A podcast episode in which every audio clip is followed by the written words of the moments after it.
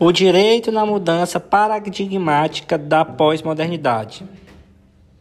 Mário Soares, Caime Gomes, o autor.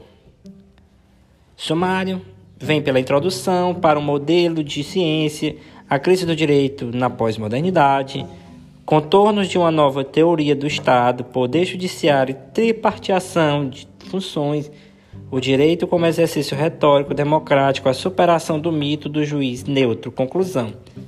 Introdução.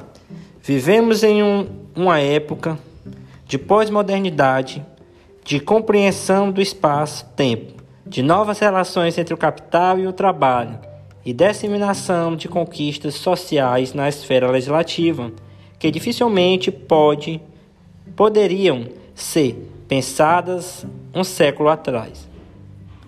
O momento atual provoca nos exetas novos desafios, dando preponderância aos direitos e valores fundamentais na prática de hermenêutica jurídica, o que os obriga a um debate focado na substância ética do direito do que a sua face perante o procedimento.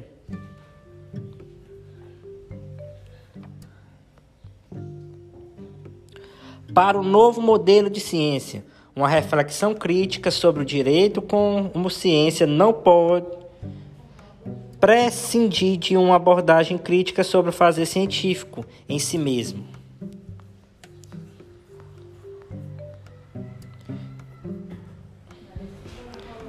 A crise do direito na pós-modernidade. A teoria da pós-modernidade se assenta na modificação do modelo de produção capitalista de hoje em vigor, ou seja, o modelo de crise do direito na pós-modernidade vem do capitalismo.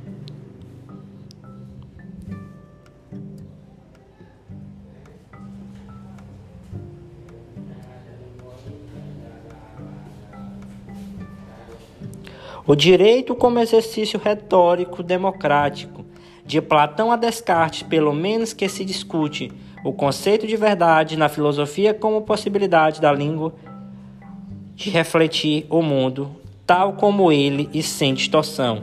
Ou seja, discutir o mundo assim como é na sociedade, sem distorções da realidade.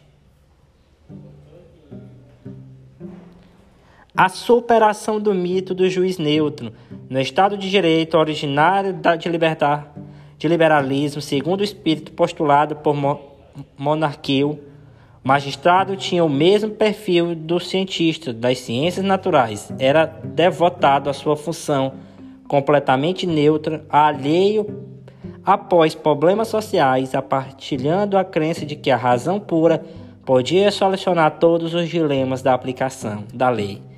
Desse modo, a atitude interpretativa do magistrado era encarada como uma operação mecânica, assim como o físico via o mundo como uma máquina, cujos segredos ele conseguiu desvendar por meio de experimentação e de disciplina científica. Conclusão: a concepção da teoria do direito vem se transformando na pós-modernidade como reflexão de uma nova maneira de se encarar a própria função e o método de fazer a ciência.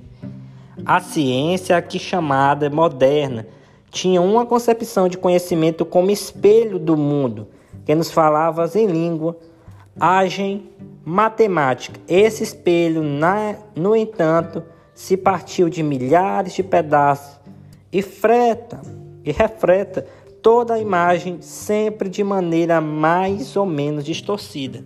Ou seja, a matemática no sentido ideológico dá a gente o sentido, método e função de fazer a ciência.